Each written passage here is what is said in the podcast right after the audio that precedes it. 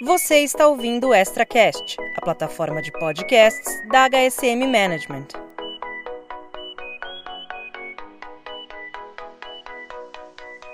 Investir em experiência do cliente é como pegar uma estrada tortuosa em direção ao litoral. Embora algumas curvas nos desafiem e nos deixem tensos, o caminho costuma revelar belezas incríveis e o destino sempre vale a pena. Porque nessa jornada, ou a gente ganha ou a gente aprende. Eu sou Gabriele Teco, diretora de novos negócios da HSM Management, e esse é o Pé na Estrada com o Cliente, um programa produzido em parceria com a Localiza. Queremos fazer companhia a você, que viaja a trabalho ou que, mesmo sem sair de casa, gosta de viajar em ideias que melhorem a sua relação com os seus clientes, sejam eles colaboradores, fornecedores ou consumidores. Podemos dar a partida? Aumenta o seu volume aí, que o pé na estrada com o cliente vai começar.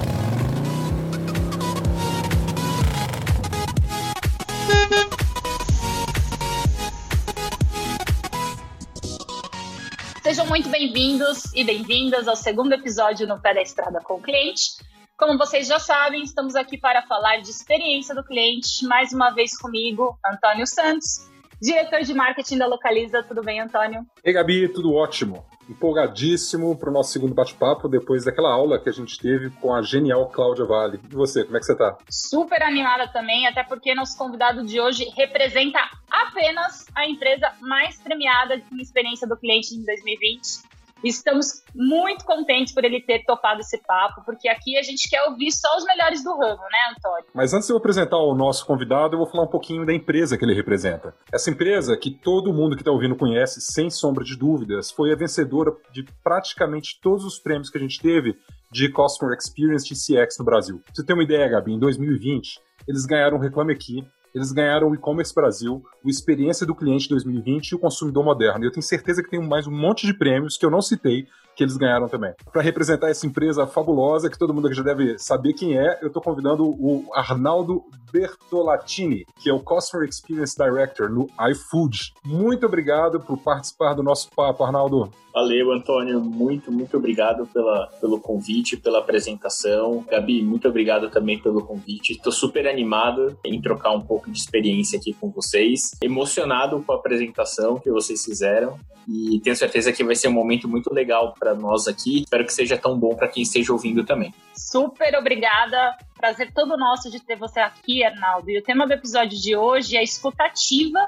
para o sucesso do cliente. Ninguém melhor do que o Arnaldo para explicar para a gente a importância de realmente ouvir as necessidades e as dores dos nossos clientes. Para dar início a esse papo, Arnaldo, a gente vai começar aqui do começo, que é o Dando a Partida.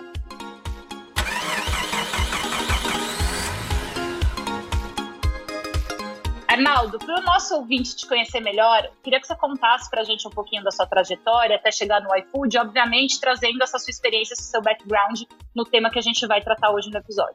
Eu hoje sou o diretor de experiência do cliente do iFood. Eu ocupo essa posição há aproximadamente dois anos e meio, um pouquinho mais do que isso, mas para arredondar, dois anos e meio. Antes de trabalhar no iFood, eu trabalhei no Mercado Livre. Antes do Mercado Livre, eu trabalhei no Walmart.com. Antes do Walmart.com, eu trabalhei na Grupalha, Senac e meu primeiro emprego que foi o Banco Real.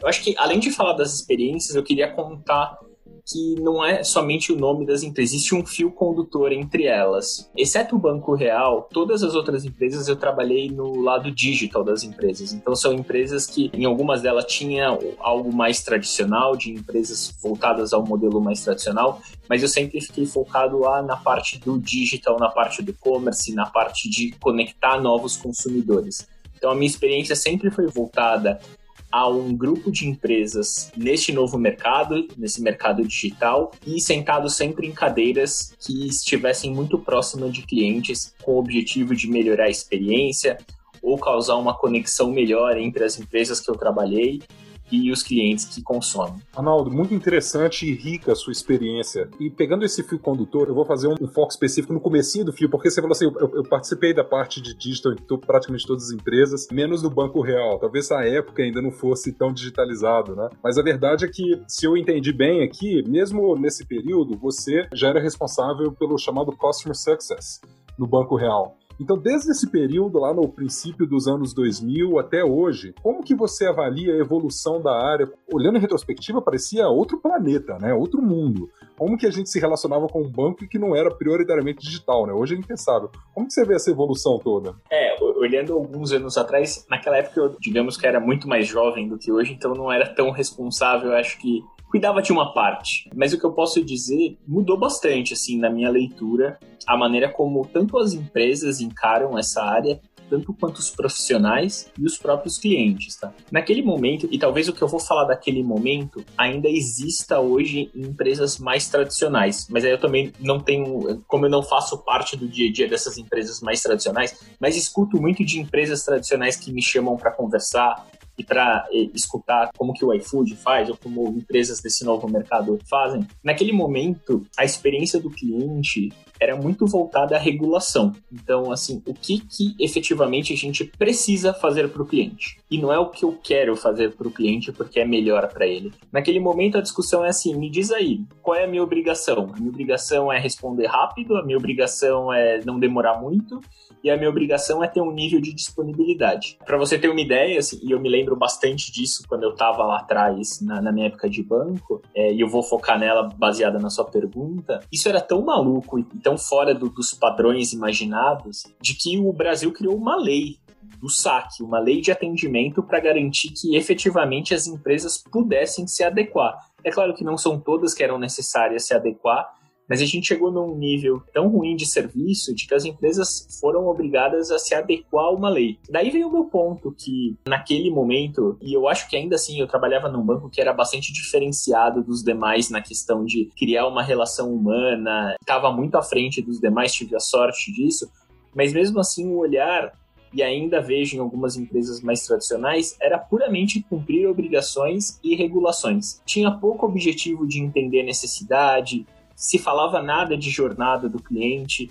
O, o que se falava muito é, putz, me diga quais são as minhas obrigações e efetivamente o que eu preciso fazer para me enquadrar nelas para não sofrer sanções. Eu acho que o, o que mudou de lá para cá, principalmente nas empresas que eu faço parte, é que essa discussão de regulação deixou de fazer parte e no lugar dela veio coisas do tipo o que, que o cliente quer, o que, que eu posso fazer melhor para o cliente, como eu gero uma melhor experiência, como eu conheço melhor o cliente, como realmente eu crio experiências únicas, como eu surpreendo. E é diferente quando a gente fala de uma regulação. Então, infelizmente, ainda empresas mais tradicionais vivem esse contexto, mas eu vejo que cada vez mais a gente vem puxando para situações mais pró-cliente do que pró-regulação. Olha, eu preciso dizer primeiro, confessar que eu era cliente real nessa época. Eu amava ser cliente do Banco Real, assim, era universitário, eles tinham super apelo para universitário nessa época, e acho que essa pegada de sustentabilidade, né, mas para não perder o gancho da tua resposta, né, a gente partiu desse lado aí que era a gente ouvia o cliente para atender uma regulação e justamente hoje o nosso propósito aqui é falar sobre escutativa do cliente que não tem mais nada a ver com regulação, né? Como é que a gente faz essa escutativa para saber o que o cliente deseja, quais são as dificuldades, o que, que ele espera conhecer da sua empresa. Então, eu acho que o ponto é como as empresas devem seguir essa filosofia no momento em que o comportamento do cliente tem mudado tanto e tão rapidamente. Acho que é uma questão bastante atual, né? A gente sai daquele lugar da regulação e pensa como é que a gente consegue se aproveitar dessa escuta ativa de fato. Então, para isso, eu queria mergulhar nesse assunto, mas a gente precisa antes, Antônio, esquentar os motores.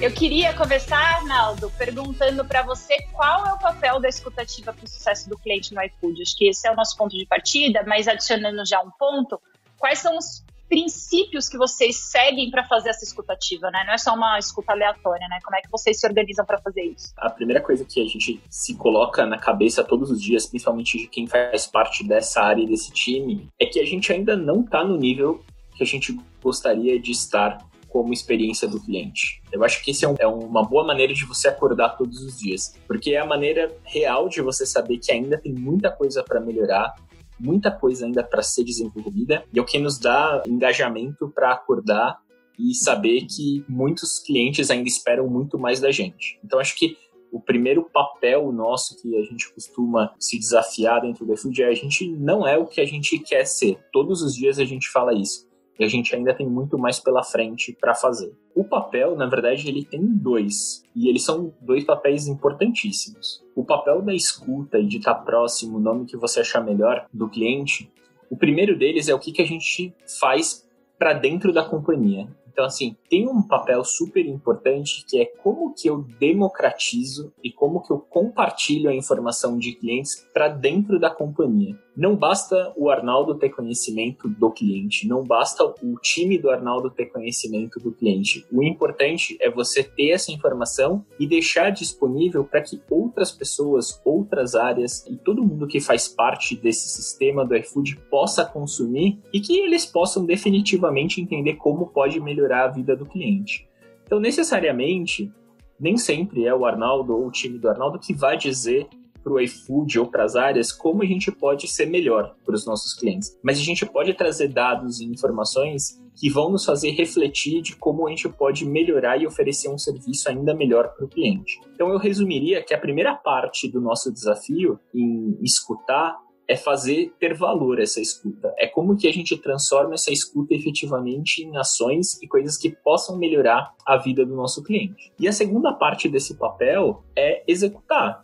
Então, como que definitivamente ao escutar, ao compartilhar internamente, a gente consegue retroalimentar o sistema e oferecer um serviço ainda melhor para quem tem a relação com o iFood. Então, o nosso objetivo é democratizar num primeiro momento e num segundo momento, e não quer dizer que um é mais importante que o outro, mas quer dizer que os dois são um consequência do outro, é garantir de que essa informação seja matéria-prima para que a gente possa efetivamente construir uma relação melhor, preencher espaços de possíveis gaps, porque todas as empresas têm gaps, e principalmente aquelas que estão numa aceleração, ou são de escala, ou estão inovando sempre. Então, fazer com que essa informação aconteça e a gente consiga diminuir as fricções dos nossos clientes é a segunda parte muito importante do nosso papel. Eu fico muito impressionado com a tua resposta, porque, especialmente com o começo dela, né, que você ainda está falando, pô, a gente não chegou onde a gente quer chegar. Falta algum prêmio, Arnaldo? Tem alguma coisa faltando ainda? Não, é que eu acho que os prêmios são super importantes. São, assim, pra gente, eles são importantes porque eles reconhecem, principalmente aqueles que têm votação popular, onde tem o um reconhecimento do público mas mais do que reconhecimento dos prêmios, a gente precisa todos os dias ser notado como algo que está evoluindo. O que me gera conforto é saber que hoje o iFood ele é muito melhor do que ele era seis meses atrás, muito melhor do que era um ano atrás e muito melhor do que ele era um ano e meio atrás. Mas me dá tranquilidade em saber que daqui seis meses a gente vai ser melhor do que a gente é hoje, nesse dia que a gente está conversando aqui. E daqui um ano vai ser melhor do que daqui seis meses. Então, para mim, mais importante é ter essa convicção de que a gente criou um, um programa, uma maneira onde não é algo que a gente vai ter pontualmente um reconhecimento, mas é algo que a gente tem a certeza de que isso vai se manter ativo e é sustentável a médio e longo prazo. Se os prêmios virão nos próximos anos, eu acho que vai ser um pouco consequência disso. Mas a nossa tranquilidade de que ainda tem muito a ser feito mas que a gente continua sempre andando para frente, é o que nos dá certeza de que o caminho é certo. Queria até hum. fazer uma observação, que acho que esse pensamento, né, de melhoria contínua tem muito a ver com a forma como a gente também olha em HSM, com o pensamento de quem está na ponta, né, de quem está na liderança, né? Na medida em que você chega lá, né, onde é considerado sucesso por muitos e relaxa, a tendência é você perder a tua liderança, efetivamente, né? Então, essa coisa do prêmio me lembra muito a história que o Bernardinho costuma contar nas palestras dele, né? Toda vez que a equipe dele ganhava um prêmio, na semana seguinte ele estava treinando mais e mais cedo, porque para o próximo o desafio ia ser muito maior, né? A entrega precisava ser muito maior muito legal. Não, melhoria contínua sem dúvida. A obsessão por melhorar, a obsessão por fazer cada vez mais pelo cliente, ela é o que torna empresas grandiosas. Então, concordo integralmente. Tem, tem um ponto nessa parte de escutativa, Arnaldo, que eu queria ouvir a tua reflexão, é que hoje vocês lidam com três audiências muito complementares, ao mesmo tempo muito distintas, né?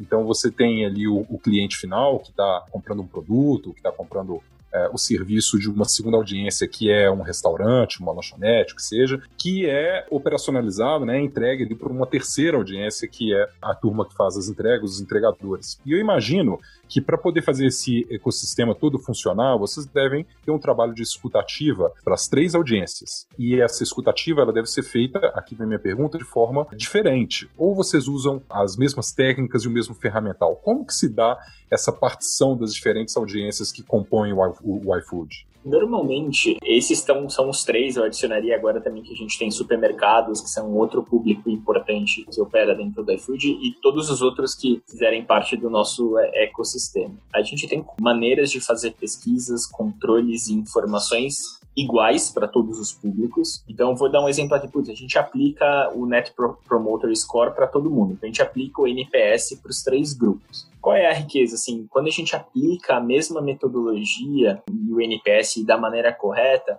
é uma maneira até que a gente consegue criar comparações entre os três modelos e, inclusive, com outras empresas do mesmo ou de segmentos diferentes. Então, algumas são parecidas.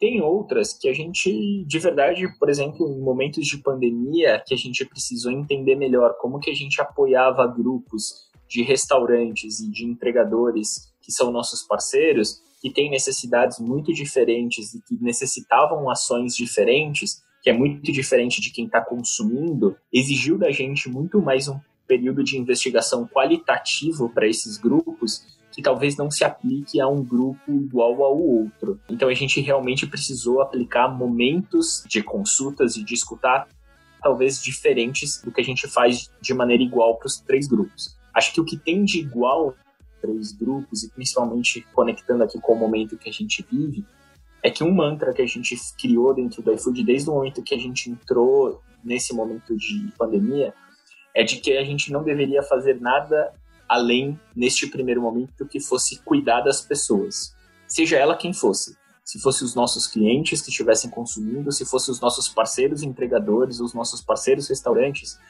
independente da pesquisa, independente da ação, ela sempre deveria ter o cuidado de cuidar das pessoas. Então, o pano de fundo disso nada mais era do que cuidar das pessoas. E a outra parte que eu conto que é muito importante dessa pesquisa é que se você pensar na jornada de consumo do iFood, o iFood ele controla efetivamente uma pequena parte da jornada. Talvez a parte que está mais conectada ao momento que você escolhe o prato no iFood, ou se você precisa de um pós-venda depois. Isso talvez ali você o iFood consiga controlar melhor, em alguns momentos também. Mas aquela parte que é a confecção do prato, que é a parte do processo de entrega até o produto chegar na sua casa, isso a gente realiza com, com os nossos parceiros.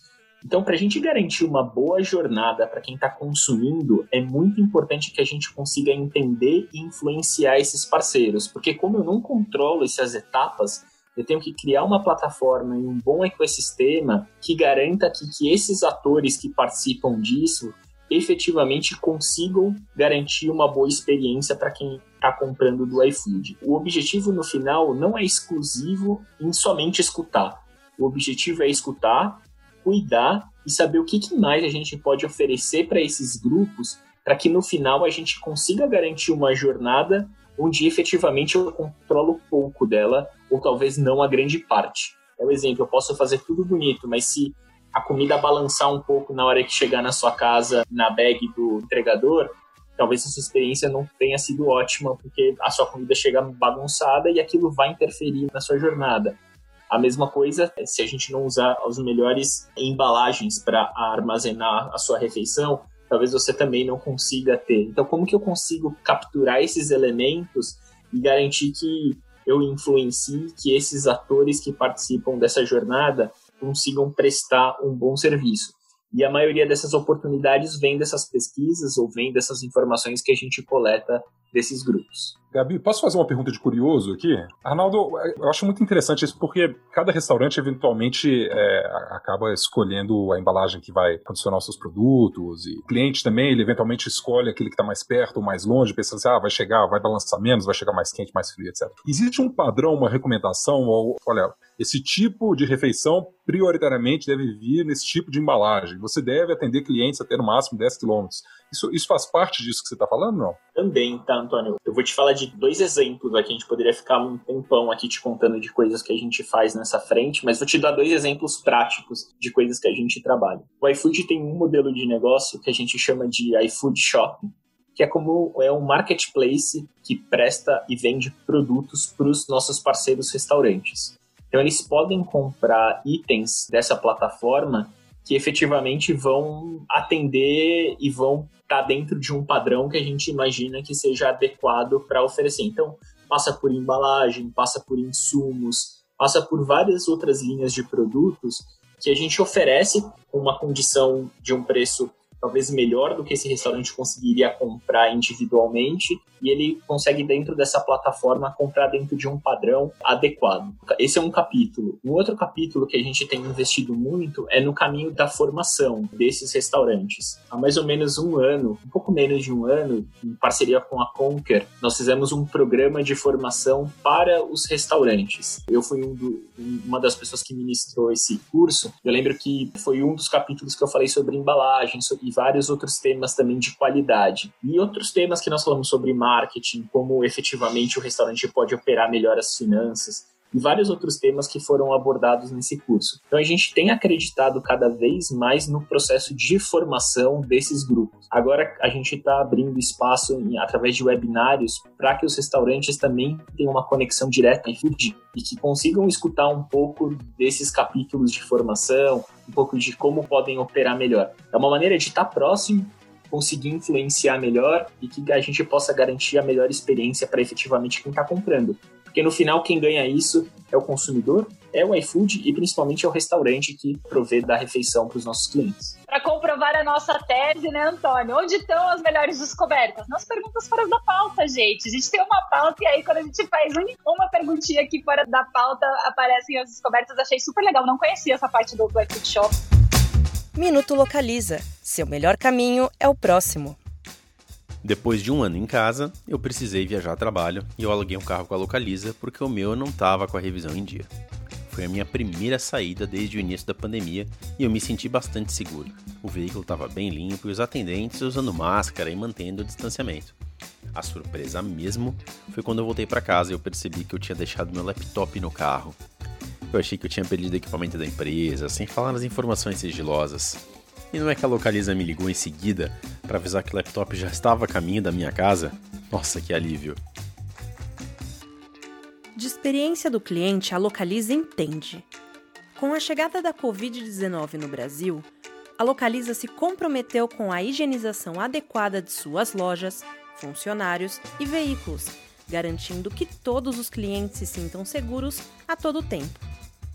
Quando o deslocamento é inevitável, conte com a Localiza para chegar ao seu destino mais rápido, sem dor de cabeça e protegido. Afinal, segurança não basta apenas ao volante, mas em todos os momentos. E para você que não quer pegar fila nem passar pelo balcão, o Localiza Fast, presente no app da Localiza, permite aluguel e retirada de carro no modelo 100% digital. É mais agilidade, conveniência e mobilidade para você.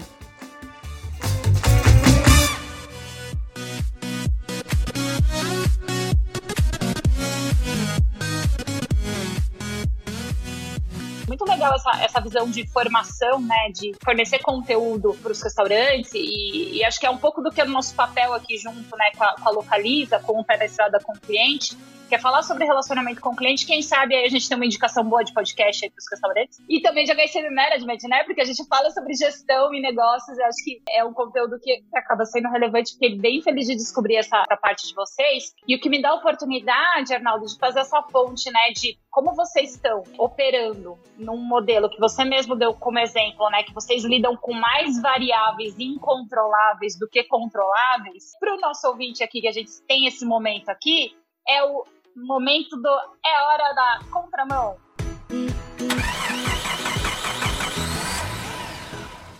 E nesse momento, Arnaldo, a gente quer ouvir dos nossos convidados quais são as dificuldades do dia a dia, ou se você pode compartilhar com, com a gente casos de falhas ou insucessos para, enfim, não precisa ser necessariamente só do, ser do iFood, né, mas de toda a sua experiência. E, enfim, algum caso que deu ruim mesmo, os erros comuns que, que os times de experiência do cliente acaba cometendo ao fazer essa escutativa, né? Acho que é aquele momento do vamos aprender com o que eu deu errado. Vou dizer assim, e tem um número que a gente, esse número que a gente publicou agora no mês de dezembro, o iFood ele fez 48 milhões de pedidos no mês de dezembro. No mês, 48 milhões de pedidos. Então vocês imaginam que eventualmente situações não previstas acontecem, né? Como um pedido chegar fora do prazo acordado, ou então um pedido chegar trocado da maneira como não deveria chegar, é, ou não chegar, assim, eventualmente isso acontece. E o que a gente tem um indicador dentro do iFood que a gente a controla quantas fricções a gente gera para o consumidor, ou para o restaurante, ou para o entregador. E me conforta saber o quanto a gente evoluiu nos últimos meses e anos. O problema é que quando essa taxa de pedidos aumenta, o percentual ele acaba felizmente ajudando, mas o absoluto continua ainda sendo o volume que a gente precisa dedicar atenção. Então, eu não estou aqui para dizer que não ocorrem situações imprevistas, porque elas acontecem, principalmente num negócio de inovação de escala. 48 milhões de pedidos crescendo de uma maneira muito veloz e inovando, fazendo coisas que talvez nunca ninguém tenha feito antes. Então você descobre coisas também quando isso está em operação. Então é normal o importante é cuidar bem dessas fricções. Eu posso dar um exemplo aqui, porque por trás de algumas fricções que acontecem, tem problemas que são muito maiores. Assim, teve um cliente que putz, a comida dele chegou super atrasada do que ele deveria, que estava previsto que ia acontecer. E era aquele dia do jantar de comemoração de aniversário de casamento surpresa com a esposa. Quando a gente olha, não é uma questão de um atraso, sabe? Você tem que olhar por trás, assim, a gente não atrasou o tempo que foi atrasado, a gente, na verdade, estragou a surpresa dele que ele tinha com a esposa. Isso é muito mais intenso do que propriamente um atraso, que se a gente olhasse somente o número, pareceria que, putz, foi mais um dos casos de atraso. E a gente ainda, felizmente, conseguiu capturar bem essa história e a gente conseguiu no outro dia proporcionar para ele um jantar muito bom com, com a esposa. Ele segue casado, felizmente, até hoje e a gente conseguiu reverter, a gente pediu super desculpas em nome dele para a esposa e as coisas deram tudo certo no final. Mas a gente sabe que isso pode eventualmente acontecer. Teve um outro episódio também que uma criança, e esse ficou famoso até nas mídias, pegou o celular da mãe e pediu uma marca de restaurante de massa onde você pode escolher os ingredientes. E ela pediu praticamente só o ingrediente alho. Assim, acho que se não me engano foram 10 e 12 vezes alho. Então chegou uma massa com alho até de cima a baixo. E a mãe nem sabia que a criança estava mexendo no celular e pediu. Então, assim, quando ela pediu o cancelamento desse pedido, obviamente ela não queria só o dinheiro de volta. Ela tinha por trás ali outras gestões que ela precisava fazer dentro da casa dela ali, que ela perdeu o controle do celular. E nesse caso a gente, a gente comprou um brinquedo, um telefone celular de brinquedo e mandou para ela, a criança adorou. É óbvio, a gente sabe que não vai resolver a vida, mas é tentar capturar através desses problemas ou dessas fricções aonde que está a humanização, aonde está a relação humana entre uma empresa e um consumidor, porque normalmente ela não é só transacional, ela tem muito mais do que isso. Então, é isso que de alguma maneira a gente tenta transformar através dos nossos indicadores ou dos nossos números de fricções, tentar enxergar um pouco do outro lado, porque isso é um combustível para a gente efetivamente melhorar. E obviamente a gente sabe que a gente nunca vai ser perfeito, mas a gente consegue chegar cada vez, ser cada vez melhor do que o dia anterior. Cara, muito legal. Eu gosto muito dessa reflexão que você fez agora sobre a humanização das relações, né? Eu acho que a gente está num momento em que a grande preocupação dos gestores, das pessoas que é, são a nossa audiência, né, que estão nos ouvindo aqui, passa muito pela tecnologia. A gente estava tendo uma discussão outro dia sobre como que a escolha das diferentes possibilidades que você tem em tecnologia vai ser eventualmente trilhada pelas empresas. E uma das respostas que foi mais presente em todas as conversas foi de que aquela tecnologia que permitir potencializar a humanização das relações é a que vai ser a preferencial. Então eu fico fascinado em ouvir o que você está tá me dizendo e me leva para um contexto atual, que é um contexto muito a gente não tem como fugir dele, é um contexto muito ímpar, né, da, da pandemia que a gente está vivendo. Isso faz com que o nosso podcast fique datado, né? A gente está durante uma pandemia, a gente está gravando ele durante uma pandemia, mas é, a gente não tem como fugir disso. Eu queria te perguntar, Arnaldo, como que a pandemia afetou todo o ecossistema que vocês gerenciam, toda a plataforma, porque eu imagino que uma parte, sim, muito significativa da possibilidade dos restaurantes, até dos supermercados agora também, continuarem fazendo negócios, passa pela possibilidade de entrega.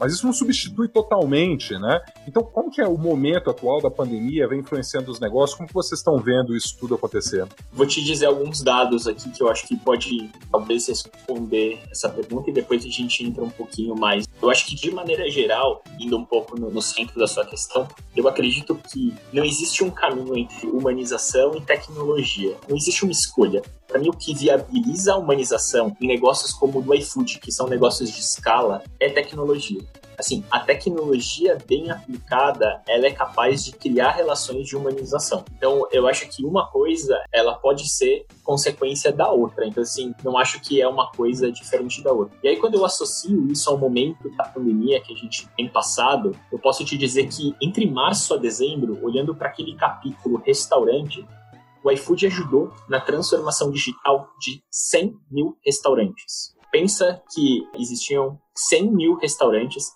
que tinham um modelo de trabalho que era só um modelo de salão ou um modelo offline total. E o iFood, durante esse período de março a dezembro, ajudou 100 mil deles a se digitalizar, a entrar num caminho onde talvez não fosse o dia a dia dele, ele não, ou talvez delivery não fosse o caminho dele. Talvez ele, além de nunca ter trabalhado online, ele nunca tinha trabalhado no delivery. Olha o tamanho de efetivamente você pode ajudar esse grupo que nesse momento de pandemia sofreu muito. Outro capítulo aqui que eu poderia dizer é que desse total de pedidos que a gente gerou, eles foram 47% realizados por pequenos e médios estabelecimentos que estão no iFood. Então é uma fatia ainda menor que tem menos acesso ainda a essa digitalização e que efetivamente conseguiu se conectar nesse grupo online. Falando de delivery, a pandemia também, e aí cruzando um pouco de delivery com o comportamento do consumidor, tem algumas ocasiões de consumo que não existiam no iFood, não existem hoje de maneira tão frequente. Então, talvez as pessoas pensassem menos no iFood para tomar um café da manhã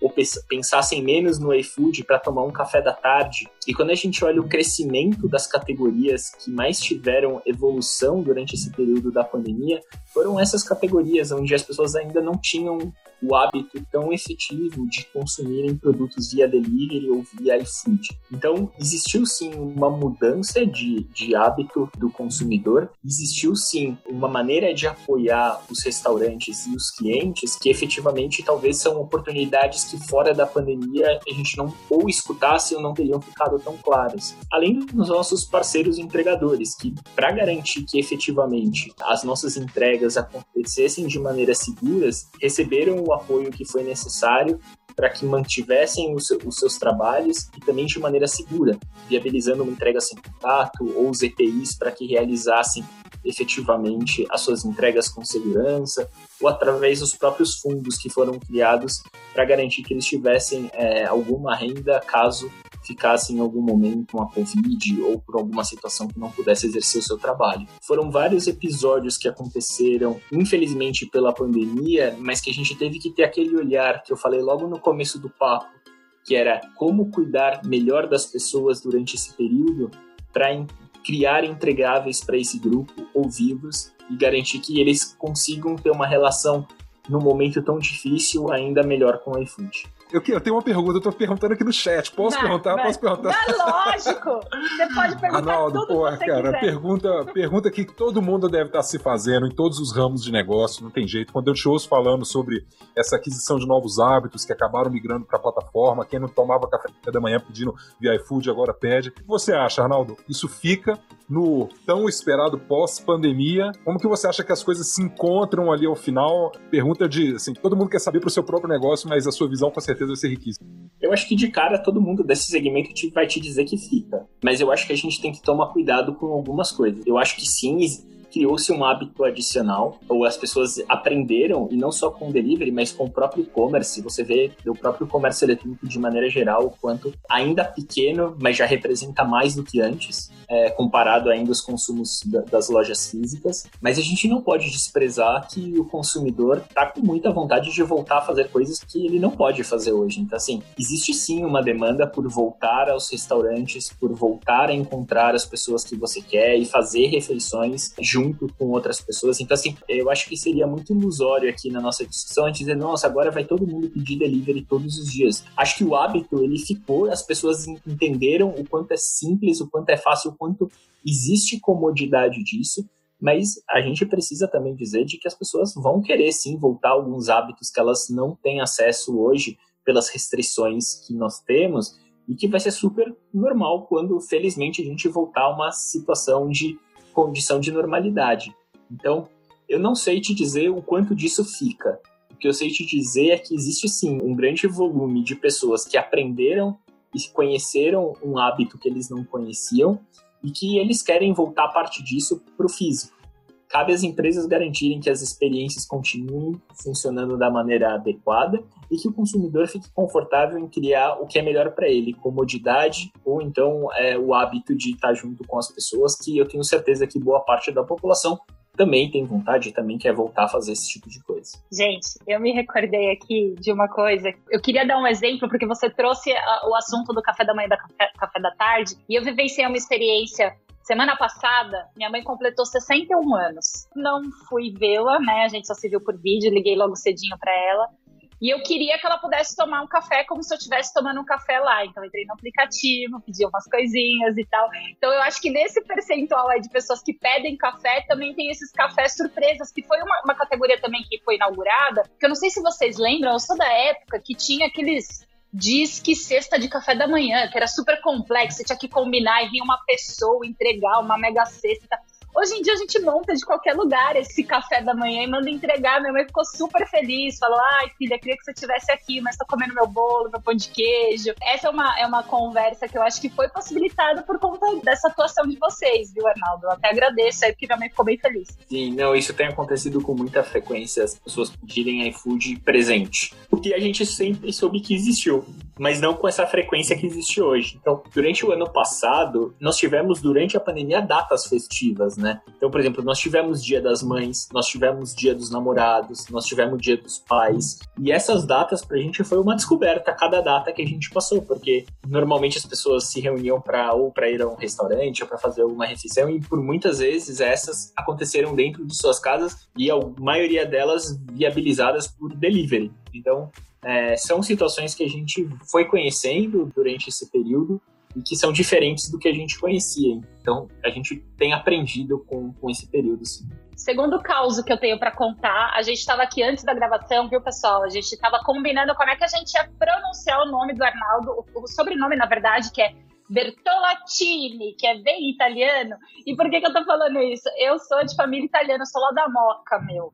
Aqui em São Paulo. Eu moro na Moca, tá? Jura? Olha, eu sabia que a gente tinha alguma coisa em comum. Então eu vou te dar um caso real, o Arnaldo. Me dá a oportunidade de falar um pouquinho sobre. Eu acho que vocês você citou um número interessante de terem ajudado 100 mil restaurantes a se digitalizarem, mas eu acho que isso vai além da digitalização, né? Que a gente estava falando da humanização e onde a tecnologia entra, porque isso também ajudou muitos restaurantes a se transformarem culturalmente. Na Moca tem uma pizzaria bem conhecida que eu não vou falar o nome por quê, porque não somos patrocinados por eles, mas essa pizzaria existe lá há 60 anos, há 60 anos a bendita da pizzaria não te entrega. E o que, que sobrou para ela nesse momento de pandemia fazer? Precisou entrar no ritmo então agora temos o, o, delivery da pizzaria, que foi promovido, obviamente, por tecnologia, por meio dos aplicativos. E duas coisas mudaram. Eles eram muito é, resistentes, porque eles achavam que a pizza não chegava quentinha, e ela chega. Acho que talvez tenha que ter uma limitação aí de raio, né, de entrega e tal. Você vai saber dizer do ponto de vista técnico mais do que eu. E a segunda, a pizza era tão grande que a caixa não cabia no, no box dos entregadores. Então eles precisaram dar uma diminuidinha, talvez com alguma consultoria aí rolando, né, Arnaldo? Não sei. Mas eles precisaram dar uma diminuidinha. Ficamos um pouco chateados de perder um pedacinho da pizza ali mas felizes de ter a pizza quentinha chegando na nossa casa. Então é, é aí na Moca que isso acontece, viu, Arnaldo? Tô sabendo, tô sabendo.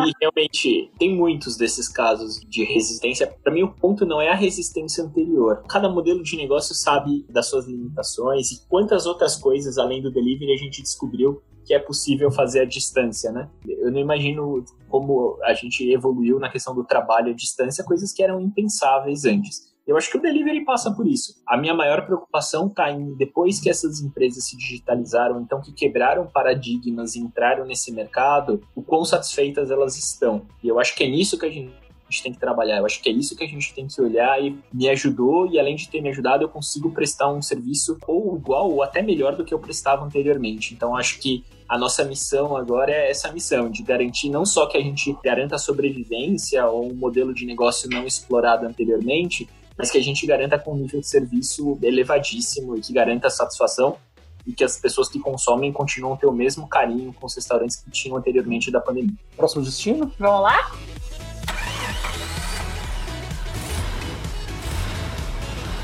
essa é uma hora muito legal porque a gente faz um exercício de futurologia, né? É o que a gente chama de próximo destino. E para a gente falar do destino, do que, que vem por aí, Arnaldo, eu queria te pedir um spoiler, né?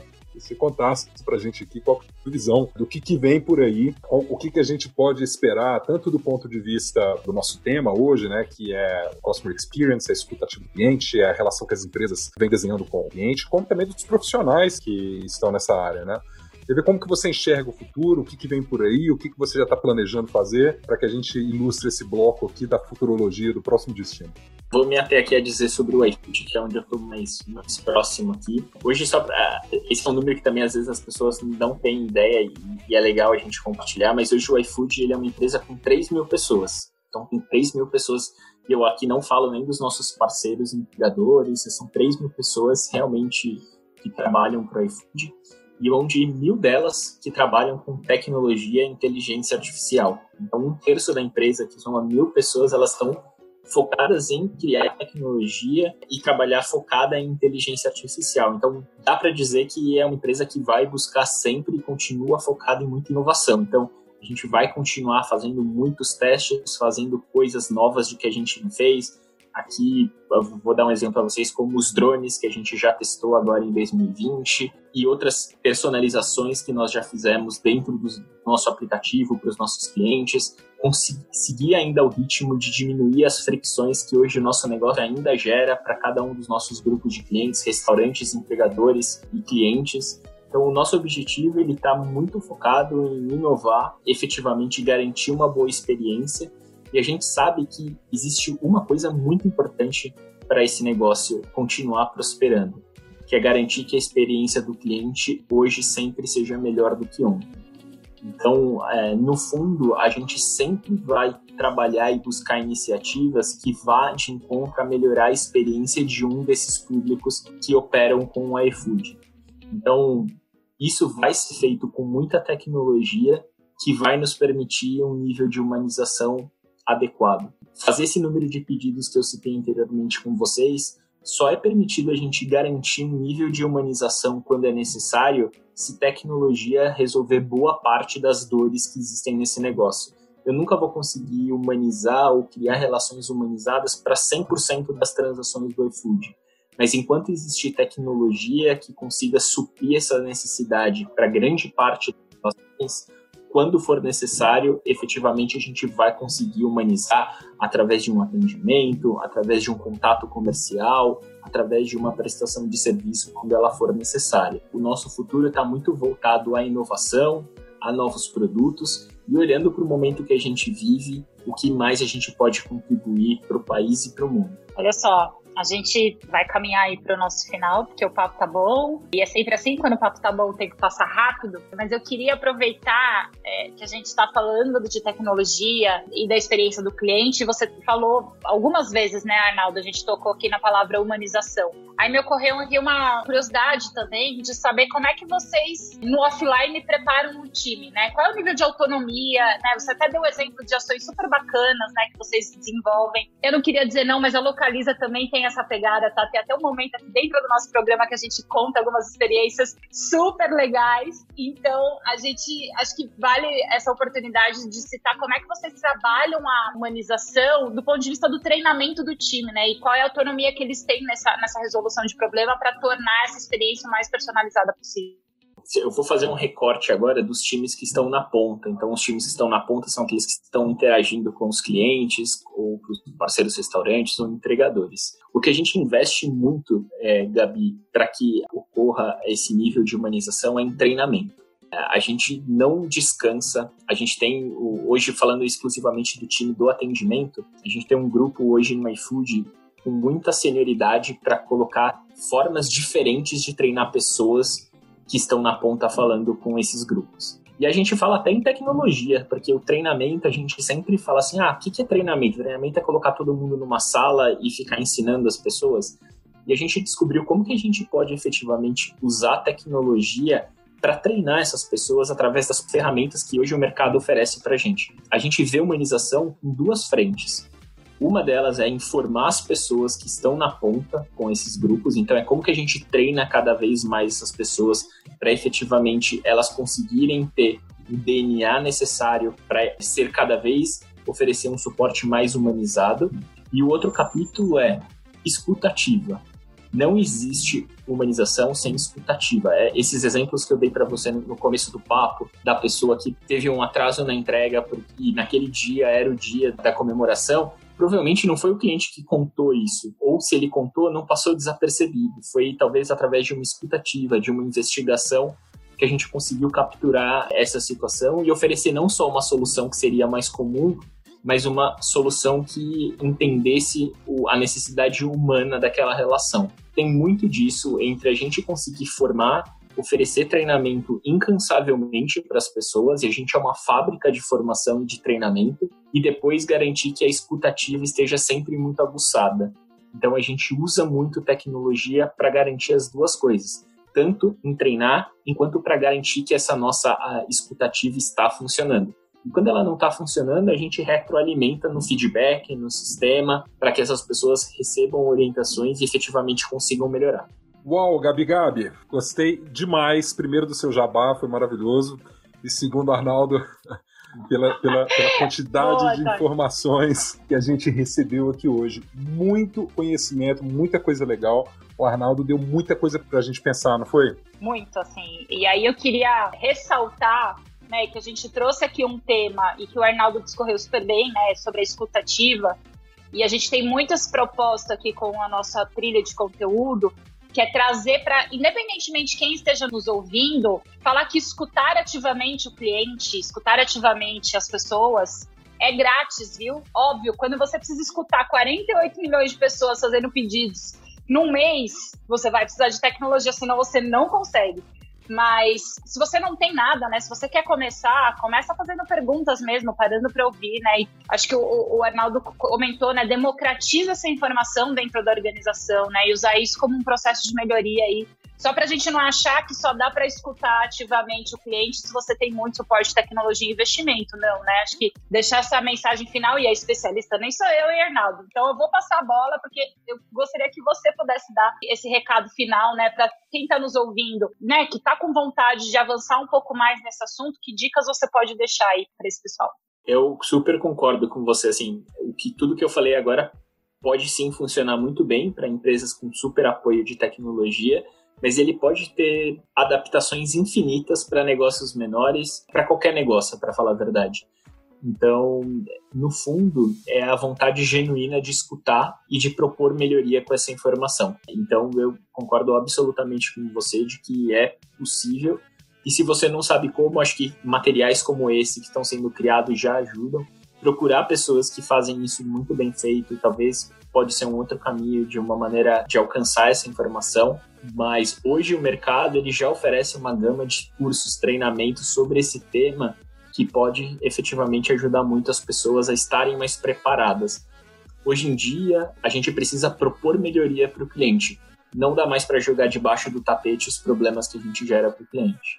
Eu queria, nesse momento, fazer um agradecimento muito especial ao Arnaldo, que esteve aqui falando conosco o Arnaldo Bertolatini, que é Customer Experience Director no iFood, residente da Moca, e contou para a gente aqui um pouquinho sobre a importância da escuta ativa para o sucesso do cliente.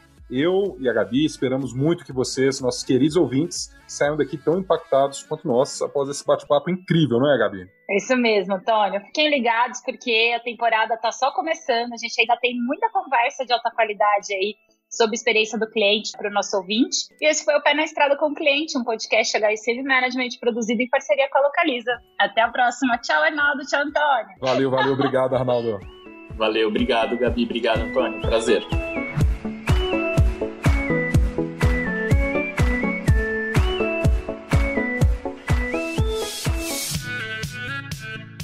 Você ouviu o ExtraCast, a plataforma de podcasts da HSM Management. Até o próximo episódio.